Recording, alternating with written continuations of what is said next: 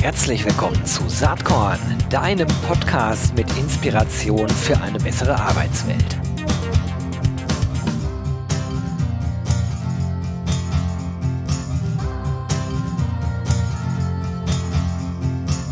Hallo und herzlich willkommen zum Saatkorn Podcast. Heute geht es um äh, spannende Themen. Es geht um Diversity, es geht um Female Leadership und ja, wenig verwunderlich. Ich habe heute eine Frau eingeladen, die sehr profund zu diesen Themen was sagen kann. Es ist nämlich Frau Professorin Dr. Marion Festing. Marion, herzlich willkommen hier im Saatkorn Podcast.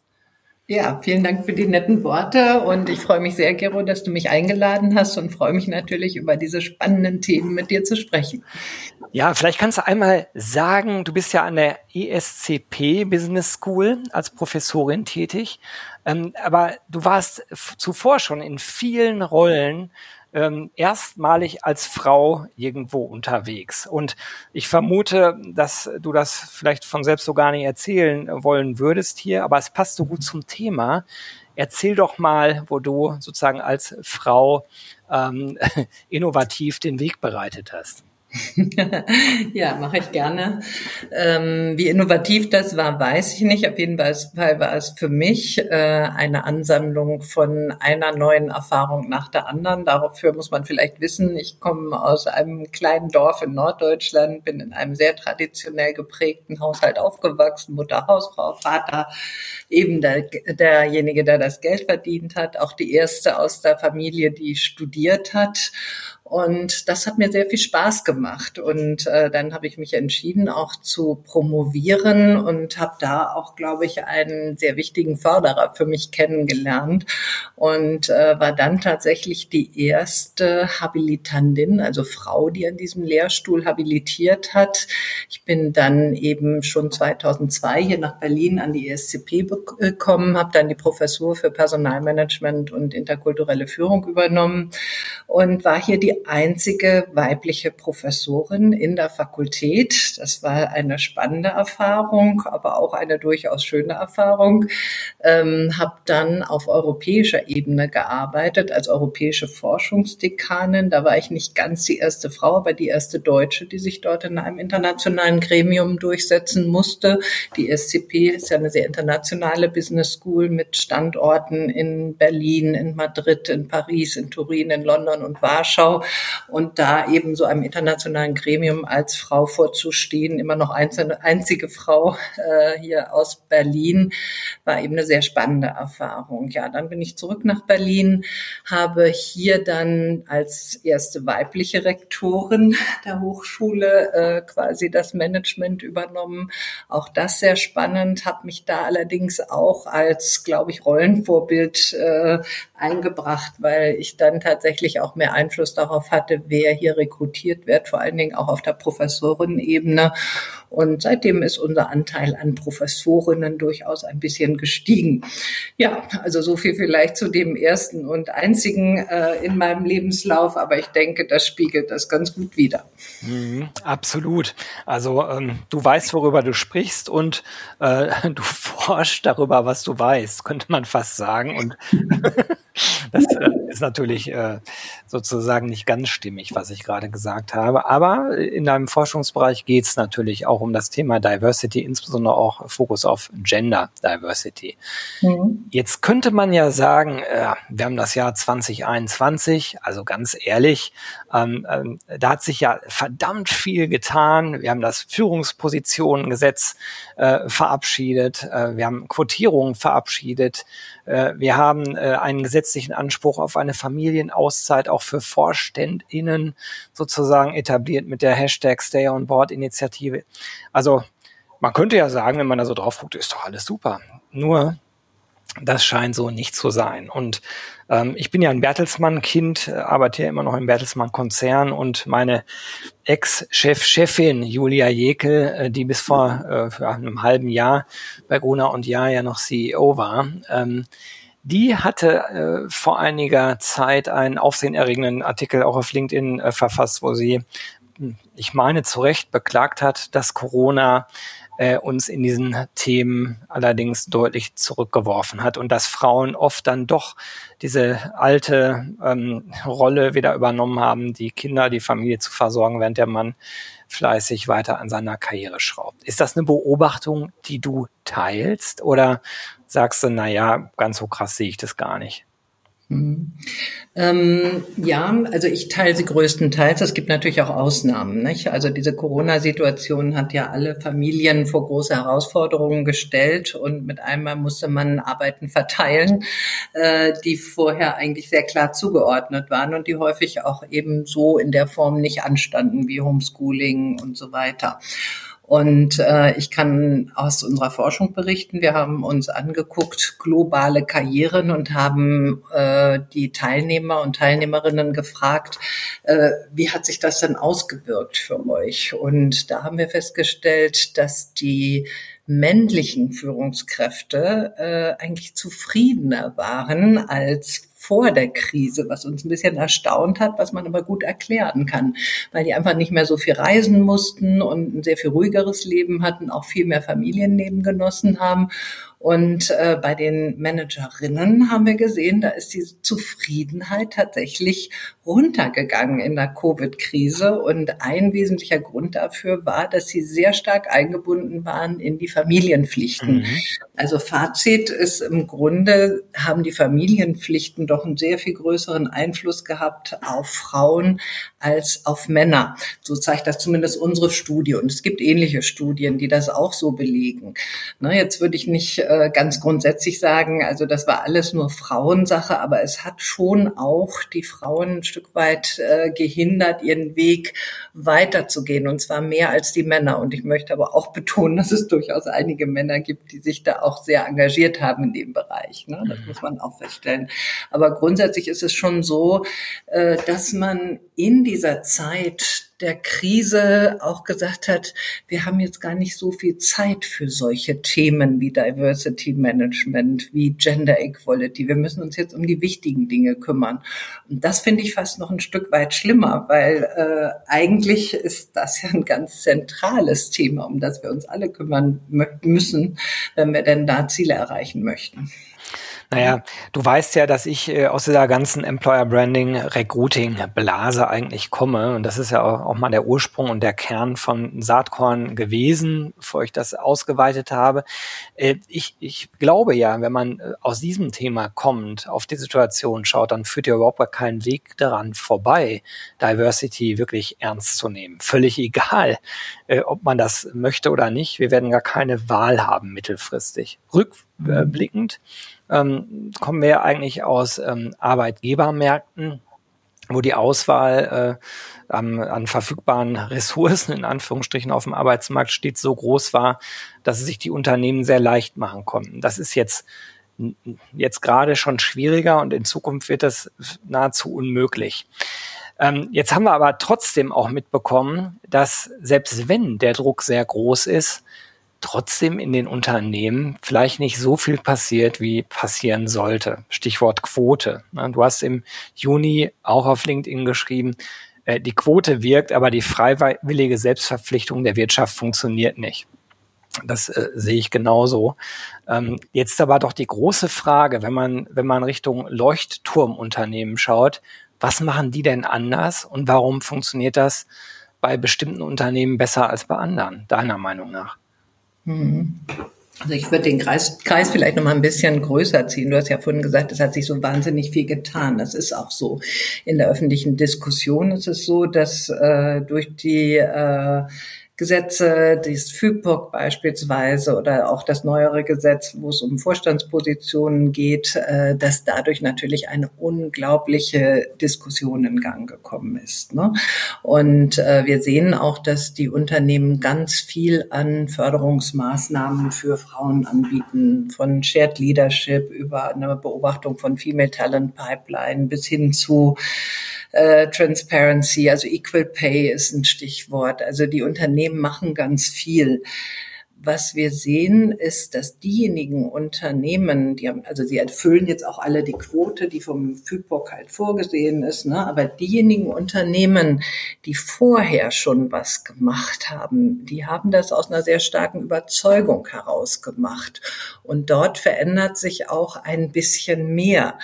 Äh, das heißt, woran liegt es jetzt, wenn doch so viele Unternehmen mittlerweile viele vielfältige Frauenförderungsmaßnahmen anbieten? Woran liegt es denn, dass das trotzdem nicht zu dem gewünschten Effekt führt, nämlich dazu, tatsächlich mehr Frauen in Führungspositionen zu haben?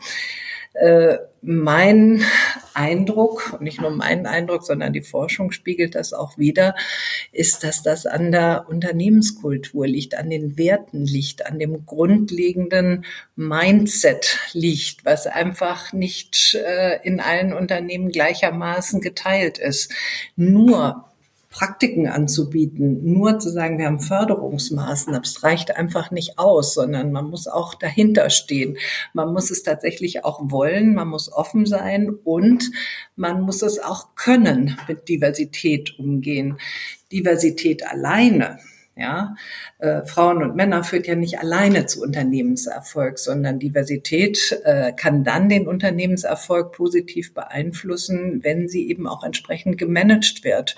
Und das setzt aus meiner Sicht eben auch ein Mindset voraus, äh, was dem zugrunde liegt. Ja.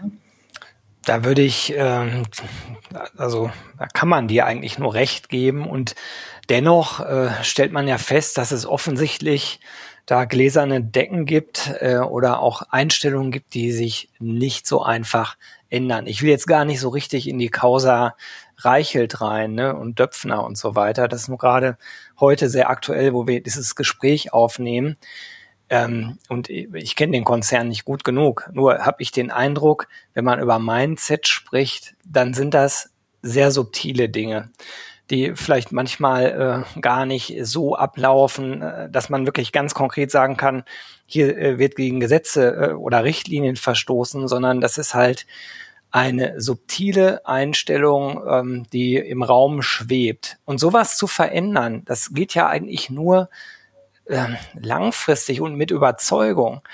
Also was sind dann Dinge, äh, die HR-Abteilungen in die Wege leiten können, wenn sie es überhaupt können, oder einzelne Führungskräfte, Kräftinnen in die, in die Wege leiten können, um so einen Mindset-Change überhaupt herbeizuführen?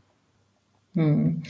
Da sprichst du einen ganz wichtigen Punkt an. Also Mindset Change, im Grunde geht es ja darum, Denkweisen zu verändern, Überzeugungen zu verändern und dann auch Verhaltensmuster zu verändern. Und das ist natürlich ein ganz schwieriger Bereich. Ähm, jetzt komme ich aus der Forschung und habe mich ein bisschen auseinandergesetzt mit dem, was äh, Daniel Kahnemann zum Beispiel äh, dazu geschrieben hat. Und da hat er geschrieben über langsames Denken und schnelles Denken. Und er sagte im Grunde, eigentlich funktionieren wir in unseren Wahrnehmungen, in unseren Denkweisen wie so ein Autopilot. Ja, wir müssen alle Informationen, die so auf uns einprallen, die müssen wir verarbeiten und dafür haben wir vereinfachende Mechanismen. Diese vereinfachenden Mechanismen beruhen darauf, was wir gelernt haben in unserem Leben, was wir erlebt haben, wie wir geprägt sind, wie wir sozialisiert sind. Und ähm, sehr häufig ist es eben einfach so, im Moment haben wir ja noch, äh, das sagen uns ja auch viele Studien, noch viele männliche, weiße, ältere äh, Personen in Führungspositionen, die einfach auch aufgewachsen sind mit einem sehr traditionellen Rollenverständnis, was sie geprägt hat. Und da sagt der Autopilot einfach erstmal, äh, ich habe eine Vorstellung von einem erfolgreichen Manager, einer Erfolg, ja, Manager, ja, muss man da wirklich sagen, von einem Mann, der über bestimmte Eigenschaften verfügt. Und den sehe ich in dieser Position. Und dadurch, dass wir einfach so wenig Rollenvorbilder haben, die weiblich sind im Moment, äh, verändert sich das auch nur ganz langsam. Das heißt also, aufgrund dieser Prägung, aufgrund dieses Autopiloten, und das fängt ja wirklich, das fängt in der Kindheit an, ja, die Jungs spielen damit, die Mädchen spielen damit, das geht weiter in den Medien, gibt es eine ganz spannende Studie auch von der Uni Rostock, äh, Frauenbild äh, in den Medien, äh, wie häufig da doch, äh, sag ich mal, ein relativ uniformes Frauenbild gezeigt wird und die ganze Vielfalt von Frauen gar nicht abgebildet wird und vieles eben auch von Männern dominiert wird. Das heißt, alle Informationen, die auf uns eintreffen, sind äh, doch sehr, sehr stark von bestimmten Rollenbildern geprägt. Und die setzen sich dann eben fort in unseren Entscheidungsprozessen. So. Frage ist, wie kann man das ändern? Und jetzt kommen wir wieder zu dem Kahnemann, der sagt, na ja, da müssen wir doch mal in die etwas anstrengendere Variante gehen, die einfach mehr Kraft kostet, mehr Zeit kostet und überlegen, ähm, kann ich denn so weitermachen? Kann ich tatsächlich eine solche Position mit einem Mann besetzen oder gibt es nicht möglicherweise auch Frauen, die da hervorragend geeignet sind? Aber das bedeutet, dass man einmal mehr nachdenken muss, als man das beim Autopiloten vielleicht macht. Mhm. Und da habe ich im Übrigen eine sehr spannende Untersuchung selber gemacht, die heißt Think Talent, Think Male, äh, wo man sehen konnte, wenn Unternehmen solche Regeln vorschreiben und sagen, wir wollen 50 Prozent weibliche Talente haben, das war damals das Ziel unserer Studie, dann zwingt man im Grunde die Entscheidungsträger nochmal zu hinterfragen, finde ich nicht vielleicht doch 50 Prozent Frauen, obwohl ich ursprünglich gedacht habe, ich habe nur 30 Prozent Frauen. Das ist das etwas anstrengendere Denken. Und das muss eigentlich zu der Normalität werden, die wir heute brauchen. Und je mehr wir uns damit auseinandersetzen über öffentliche Diskussionen, Veränderungen von Gesetzen, Veränderungen von Produkten, ja, Lego hat jetzt gerade äh, beschlossen, dass sie nicht mehr ihre Produkte für Jungs und für Mädchen anbieten, sondern dass sie dazu gar keine Aussage mehr machen. Das heißt also, je mehr solche Diskussionen stattfinden, umso mehr wird auch unser Autopilot-Denkprozess äh, in diese Richtung geprägt. Und äh, das dauert nun mal sehr lange, dieser Mindset-Change, das ist so.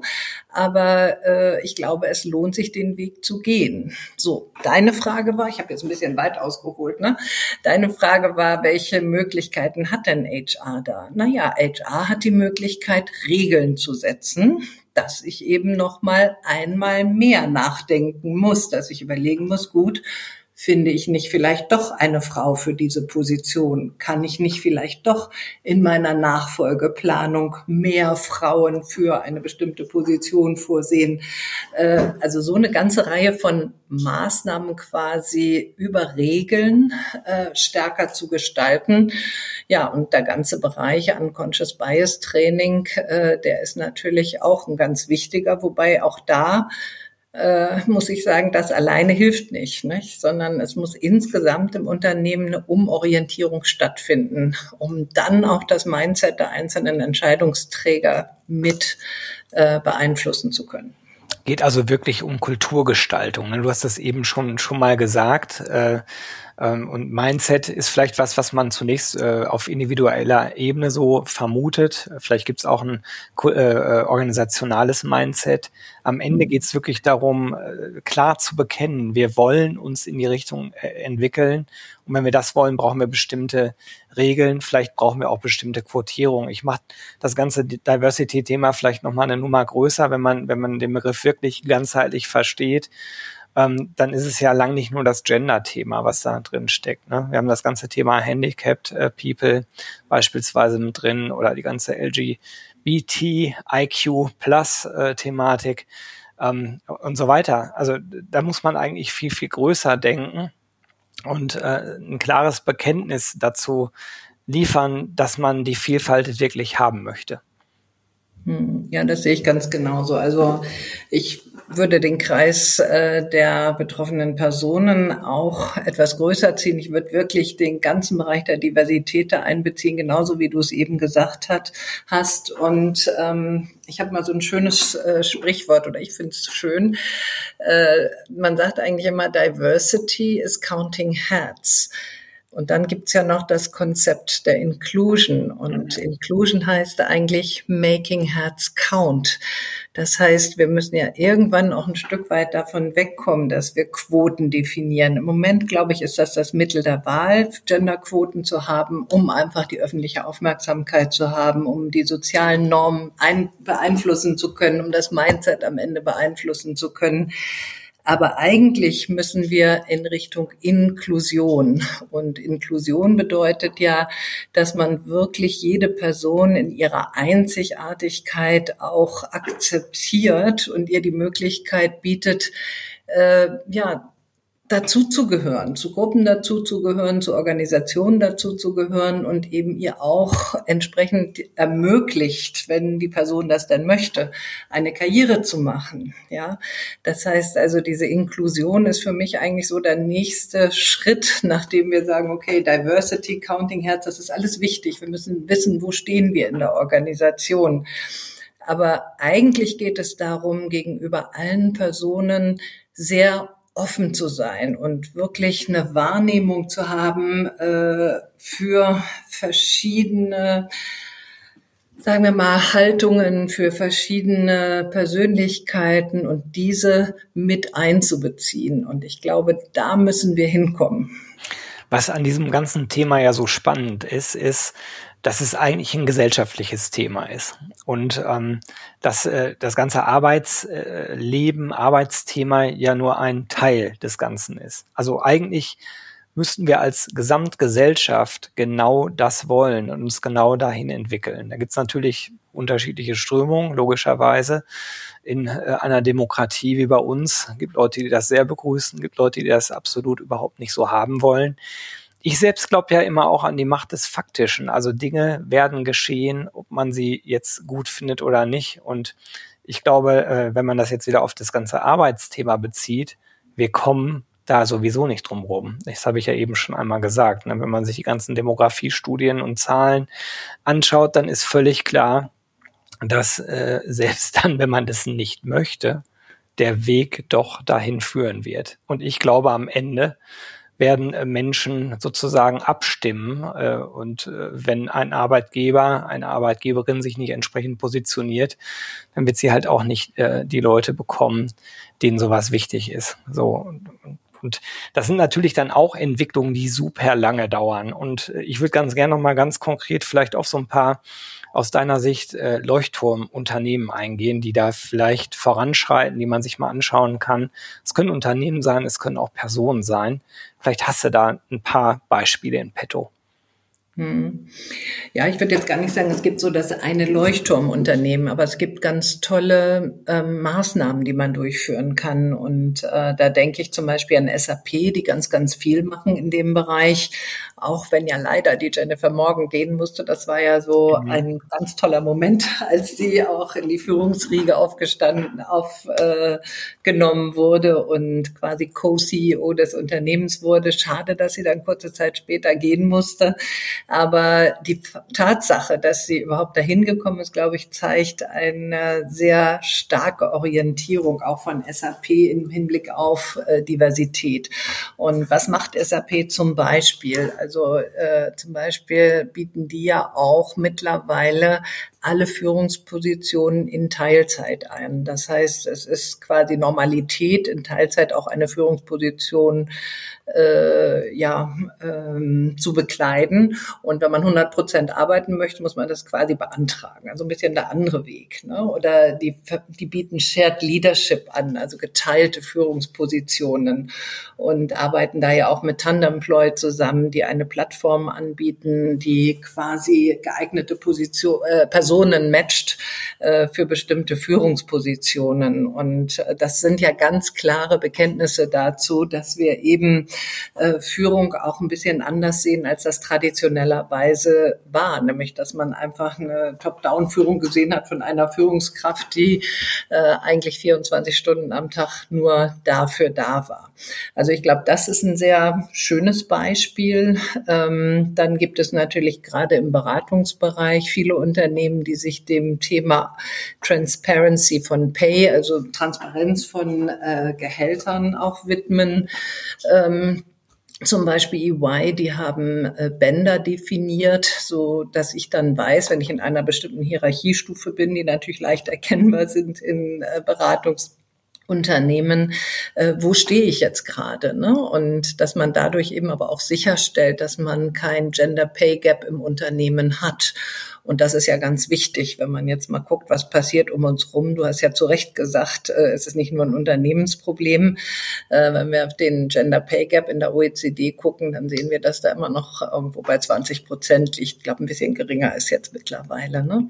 Also auch in dem Bereich wird viel getan. Das wären für mich so zwei ganz wichtige Beispiele oder auch Beispielsunternehmen, die da ganz viel richtig machen.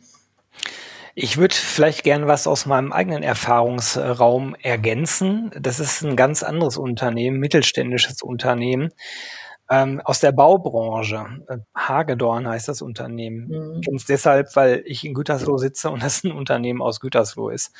1000 Mitarbeiter, also Mittelstand durch und durch und die äh, Co-Geschäftsführerin eben Frau Hagedorn die hat eine riesengroße Kampagne gestartet, um äh, Frauen äh, zu gewinnen für ihr Unternehmen äh, in der Baubranche. Und ähm, hat das auch geschafft, hat jetzt drei Azubis eingestellt und äh, nimmt diese wiederum als Testimonial, um weitere Frauen äh, zu finden. Also was ich an dem Beispiel so toll finde, ist, dass da daran man sehen kann, wenn auf der Top-Führungsebene eine Entscheidung da ist, wir wollen diesen Weg gehen, dann glaube ich, klappt das in der Regel auch. Aber es gehört das totale Commitment dazu. Und was mir daran auch gefällt, ist, dass äh, die das sehr langfristig angehen. Ne? Ich bin gerade auf deren Website, da steht Umbauen dauert, nicht alles geht von heute auf morgen. Aber mit unseren inspirierenden Kolleginnen möchten wir zeigen, was alles möglich ist und anderen Frauen Mut geben, den Schritt zu uns zu gehen. So gibt es wahrscheinlich ganz viele größere und kleinere Beispiele, aber das bringt uns zurück zum Thema Mindset. Es geht nämlich um die Einstellung, dahinter. Hm. Ja, ich finde das nochmal ein ganz wichtiger Punkt, den du da eingebracht hast, nämlich also das Top-Management, das muss dahinter stehen. Ja, wenn das Top-Management sagt, das ist uns wichtig und das vorgibt, äh, sowohl als Wert, sag ich mal, in der Unternehmenskultur, als auch als Ankerpunkt in der Strategie, dann kann das Ganze auch wirken. Ich glaube, gegen das Top-Management kann man das kaum durchsetzen. Und äh, wenn man das dann durchdekliniert und wirklich mit äh, tollen Maßnahmen, wie ich sie gerade beschrieben habe, oder äh, mit Einzelentscheidungen quasi belegt, dass tatsächlich äh, man Diversität im Unternehmen haben möchte. Und ich finde das Beispiel super, was du gerade gebracht hast.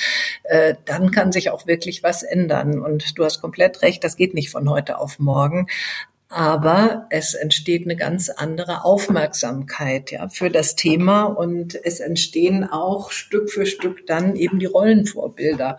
Und da schließt sich der Kreis vielleicht auch ein bisschen wieder. Du hattest von Julia Jekel gesprochen am Anfang. Äh, sie war ja ein ganz großes Rollenvorbild auch in ihrer Funktion bei Gruner und Ja und hat dort ja auch sehr, sehr viel gestalten können für den mhm. Bereich der Diversität. Absolut. Ja, kaum zu glauben. Äh, wir sind schon fast am Ende unserer Session angekommen. Das ist schade, äh, weil wir uns gerade so schön warm geredet haben. Aber vielleicht setzen wir das Gespräch irgendwann vor, zumal das Diversity-Thema ja noch viel, viel größer und vielschichtiger ist, als wir es jetzt nur kurz anreißen konnten. Was mich noch interessiert, hast du noch irgendeinen Tipp zum, zum Weiterlesen, Weiterhören ähm, für die Saatkorn-Hörerinnen und Hörer? Äh, ja, den habe ich natürlich. Ähm, und zwar hatte ich ja vorhin das Buch von Daniel Kahnemann, dieses langsame und schnelle Denken erwähnt. Also ich glaube, wenn man wirklich ein bisschen drüber nachdenken möchte, wie kann ich ein Mindset-Change erreichen, dann könnte das äh, ganz, ganz wichtige Impulse geben. Es gibt auch noch ein englischsprachiges Buch, das heißt Inclusify. Da wird das quasi auf Inklusion angewendet. Das ist auch nochmal ganz spannend und das ist auch ganz kurz. Das zeigt im Grunde, wie man seine eigenen Denkprozesse, sein eigenes Mindset so verändern kann, dass man stärker inklusiv denkt, handelt und ähm, ja, so versucht auch ein Stück weit ein Unternehmen mit zu verändern. Das sind jetzt beides, ähm, sage ich mal, eher äh, Bücher. Wenn man jetzt sagt, nö, ich möchte mich lieber mit einem YouTube-Video beschäftigen, gibt einen ganz tollen TED-Talk von Kristen Bresser. Der ist schon von 2016, aber total beeindruckend. Äh, Kristen Bresser, she is HR Vice President äh, eines großen Unternehmens und äh, sie erläutert, wie sie selber sich dabei erwischt, dass sie so einen unconscious bias in ihren Entscheidungen hat und war ganz schockiert und sagte, gerade ich, ich bin doch so aufgeklärt, ich weiß über die ganzen Zusammenhänge Bescheid und trotzdem passiert es mir. Und dann erklärt sie ein bisschen äh, über Unconscious Bias. Also ich finde, das ist total spannend anzuschauen, geht ganz schnell und äh, ich glaube, man nimmt ganz viel mit aus diesem kleinen Video. Super. Marion, ganz, ganz herzlichen Dank. Das hat wahnsinnig Spaß gemacht, mit dir zu reden. Und ja, ich wünsche dir bei deinen weiteren äh, Forschungen, Aktivitäten rund um Gender Diversity äh, viel Spaß und Erfolg. Und sage erstmal ganz herzlich Danke, dass du heute hier bei Saatkorn warst. Ja, Gero, auch von meiner Seite ganz herzlichen Dank. Das war super, sich mit dir zu unterhalten über diese Themen. Und ich habe mich sehr gefreut, dass du mir die Gelegenheit dazu gegeben hast. Vielen Dank. Bis bald. Tschüss. Tschüss.